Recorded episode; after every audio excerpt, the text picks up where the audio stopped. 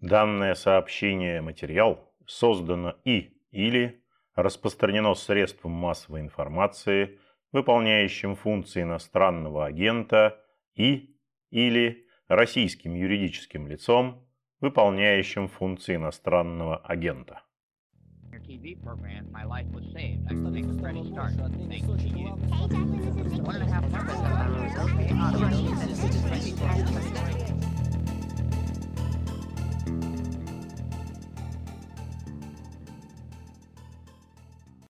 Приветствую вас, уважаемые слушатели. Это подкаст «Включите звук» информационного агентства «Росбалт». Ведущий Петр Готлевский, а мой собеседник сегодня политолог, доктор экономических наук Владислав Иноземцев.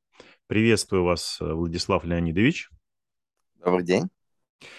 Прошло практически полгода после 24 февраля. Мы с вами в рамках подкаста уже обсуждали экономическое положение России, которое сейчас определяется преимущественно разнообразными санкциями – все, что происходит вокруг этого.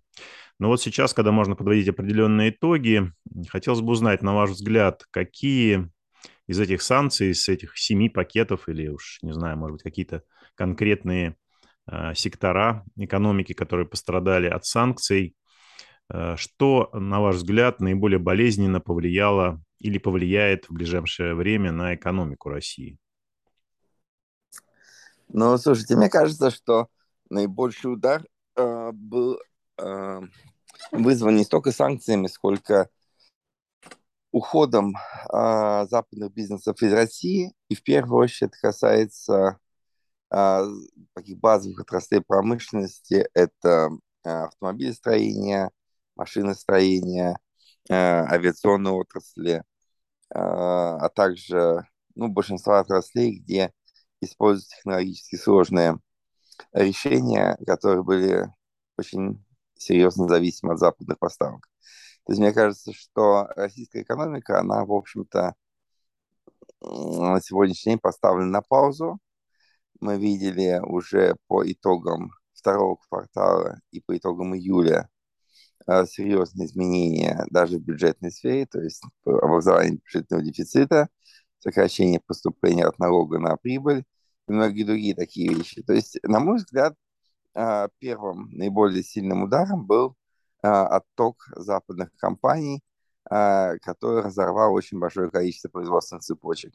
Вторым очень существенным моментом были ограничительные меры по импорту со стороны Европейского Союза.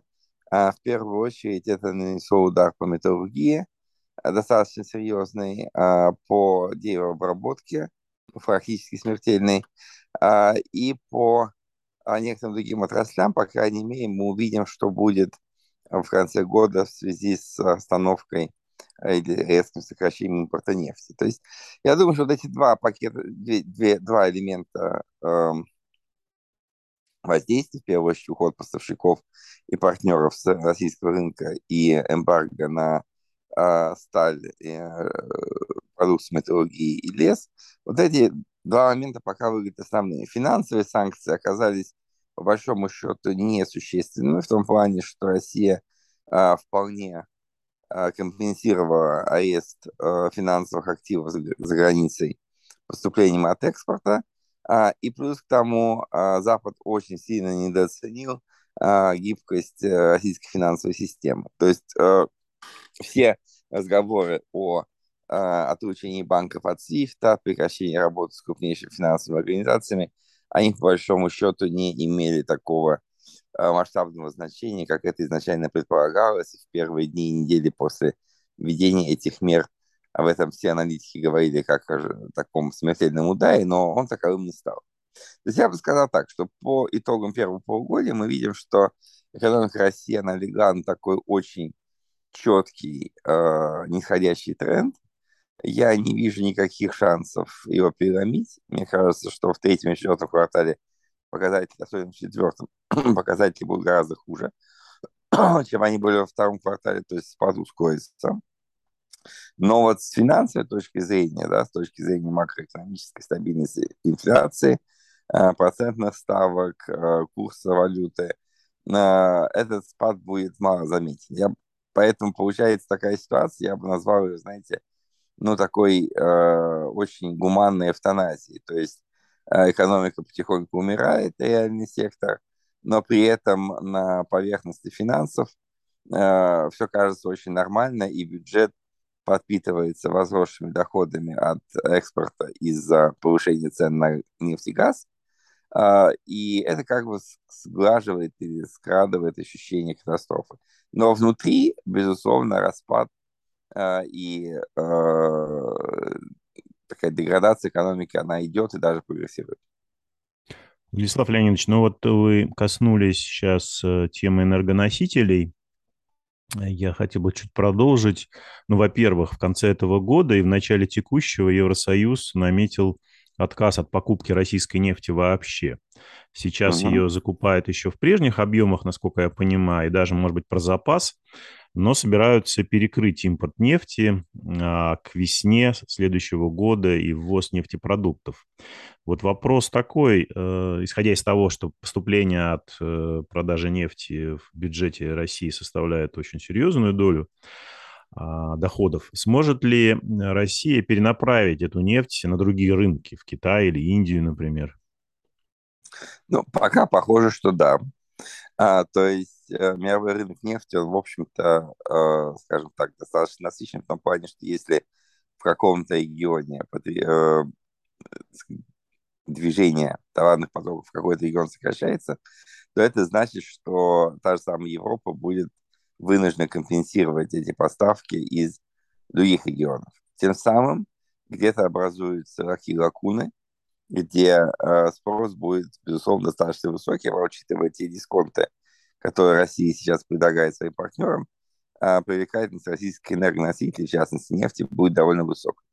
Э, мы видели за это время уже просто астрономический какой-то рост э, покупок, например, в Индии.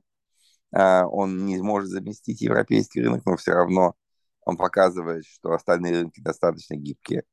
Поэтому я думаю, что, конечно, полностью замещение не случится. А, оно составит, я думаю, в лучшем случае процентов 60, процентов 40 отзовется сокращением добычи. А, и это тоже мы видим уже сейчас, начало этого процесса.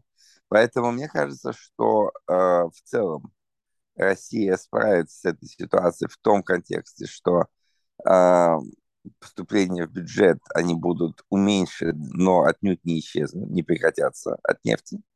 Вот. Россия будет искать выход на другие рынки. Тем более, что срок был дан европейцам достаточно большой.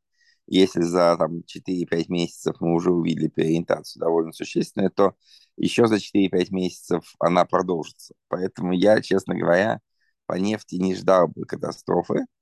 А, и Э, коррекция с точки зрения объемов поступления в бюджет ну, может составлять, я не знаю, там от общих объемов нефтяных доходов в бюджете 10-15, ну, может быть, 20%. Но это в любом случае не убийственно, учитывая, что нефтегазовые доходы составляют около половины бюджетных поступлений. А что касается газа, то пока мы видим, что цены на него в Европе устойчиво растут, газ становится фактически главным уже по стоимости продуктом экспорта э, вместо нефти. Объем потребления в Европе его, конечно, сокращается, но если учитывать, что цены на газ год назад были приблизительно в 10 раз ниже, а объем экспорта из России уменьшился пока только на 30%, то, соответственно, мы прекрасно понимаем, насколько выросли поступления от газа. Поэтому а, этот фактор вполне равновешивает ситуацию с нефтью. И я думаю, в перспективе до следующего лета, по крайней мере, а, ситуация не выглядит вызывающей серьезное беспокойство. Ну вот э, вы сказали про газ. Я буквально сегодня видел новость о том, что цена за одну тысячу кубометров э, в Европе выросла до трех тысяч долларов. При этом «Газпром» недавно отчитался, что поставки в Европу за семь с половиной месяцев этого года упали на 36%, но падение экспорта полностью компенсируется ростом цен. И вот э, в связи с этим вопрос, который очень активно у нас обсуждается, особенно в государственных СМИ в России, сможет ли, повлияет ли на позицию Европейского Союза по конфликту на Украине ситуация с ценами на энергоносители, потому что с инфляцией в Европе э, тяжело, в июле она продолжила расти, и самой крупной ее составляющей являются также цены на газ и электроэнергию. Вот прогнозы инвестбанков э, продолжают ухудшаться по экономике США и Европы. Вероятность рецессии выросла вот на 10% за последние две недели по прогнозам. И вопрос, э, который, я говорю, обсуждают очень активно, не станет ли цена на газ э, влиять на политические вопросы, например, на поставки оружия из Европы на Украину? Ну, смотрите, здесь, я бы сказал, такая ситуация неочевидная в том плане, что да, э, в европейской в европейском регионе цены продолжают расти очень быстро, и рецессия выглядит вполне реальной.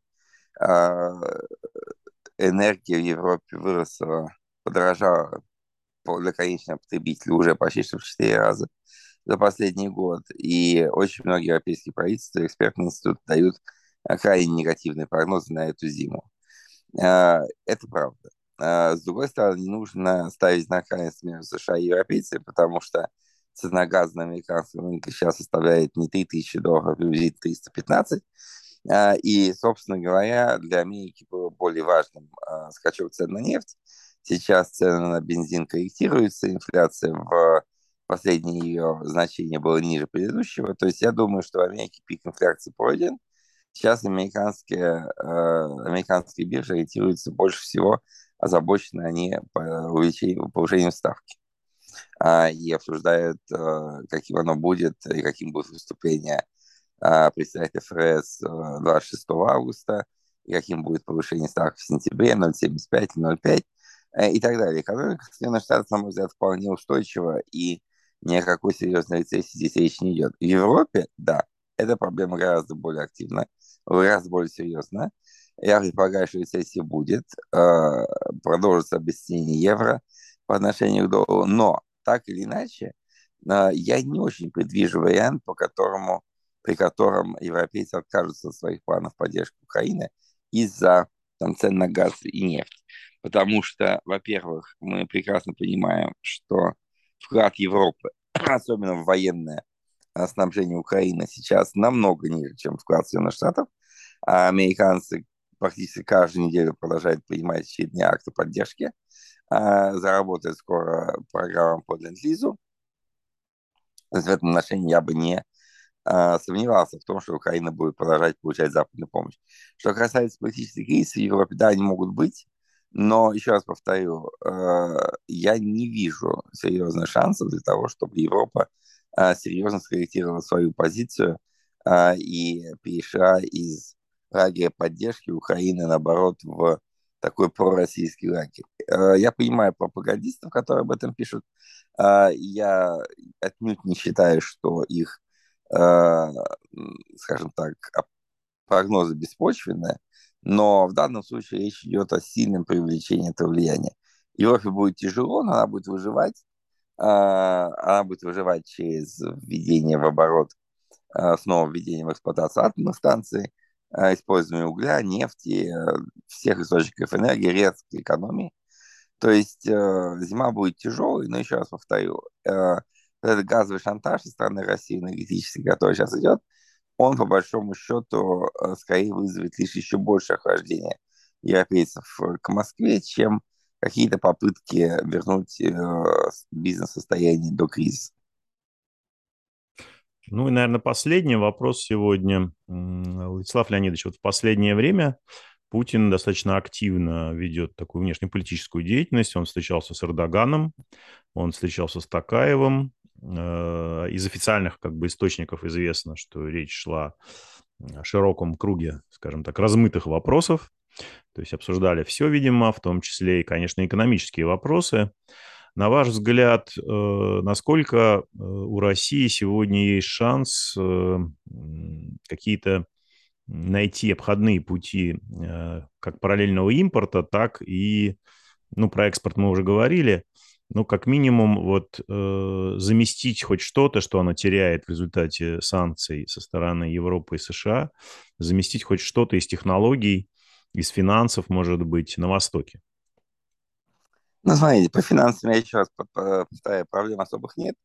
А, что касается поворота на восток с точки зрения там того, что торги по юаню стали превышать долларовые торги. Но это, на мой взгляд, ни о чем хорошем не свидетельствует.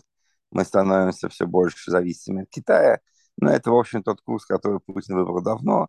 А вот, он таким хочет, э, в общем, в итоге оказаться Александром Невским, э, таким смиренным вассалом Орды восточной, э, к чему очень успешно идет.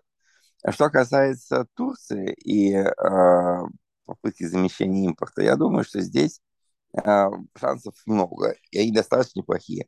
А Эрдоган, безусловно, понимает выгоды такого посредничества. Турция вполне может стать основной точкой входа э, европейских и вообще западных товаров и технологий в Россию. Но э, я бы сказал так, параллельный импорт э, – это история, которая поможет а, российскому рынку сгладить последствия, а, скажем так, сокращения конечного импорта из Европы. То есть а, можно ввозить в параллельном импорту потребительские товары, компьютерную технику, разного рода запчасти и так далее. Но параллельный импорт не решит э, фундаментальный вопрос, связанный с базовым сотрудничеством с западными компаниями. То есть, если, допустим, там а, силовые машины Siemens, а, и Sinara, и Siemens, и Alstom производили а, железнодорожные вагоны, локомотивы, если там тот же самый Renault и, э, и Ford собирали автомашины в России, то никаким параллельным импортом заместить такого рода производство невозможно. То есть в данном случае параллельный импорт, он ориентирован, во-первых, на затыкание дыр на потребительском рынке, и, во-вторых, на сохранение работоспособности оборудования. То есть можно вполне ввести запчасти для строительной техники а, или для каких-то машин а, по такому рода каналу, но не более того. Опять-таки, важнейшие вещи, например, а, запчасти к самолетам, невозможно, или там военную продукцию военного назначения, которая используется в ВПК, а, скорее всего, невозможно будет даже этим, этим путями. То есть а, Турция получит огромные выгоды за счет того, что она станет хабом для параллельного импорта. Сам параллельный импорт, он поможет России какое-то время еще держаться на плаву и создавать иллюзию того, что ничего серьезного не происходит. А, но вот как бы выстроить или сохранить ту структуру экономики, те возможности, которые были, все эти паллиативные варианты не смогут. Но раз, а, мне кажется, что Турция по итогам года выйдет на второе место как российский внешнеторговый партнер – Э, с пятого, на котором она была в прошлом году. То есть здесь будет очень такой серьезный прорыв. Вот. Э, и в этом отношении Эрдоган, конечно, получит значительные выгоды. Я думаю, разовьются транзиты э, через южный транспортный коридор, через Грузию, в первую очередь. Но, опять-таки, фундаментально, с точки зрения увеличения технологического отставания России и катастрофы в ее тяжелой промышленности – а, и в сложных технологических а, это не, этот процесс, эта ситуация не остановит. Ну что ж, большое спасибо вам, Владислав Леонидович, за ваши комментарии. Напоминаю слушателям нашего подкаста, что с нами на связи сегодня был политолог, доктор экономических наук Владислав Иноземцев. Спасибо большое. Да, вам спасибо. Да, всего доброго. Угу, до свидания. Вы слушали подкаст информационного агентства «Росбалт. Включите звук». Спасибо, что вы сделали это. Напоминаю, на нашем сайте круглосуточно доступны новости, комментарии, аналитика, видеорепортажи, обзоры социальных сетей и наши подкасты. Всего доброго и не забывайте включать звук.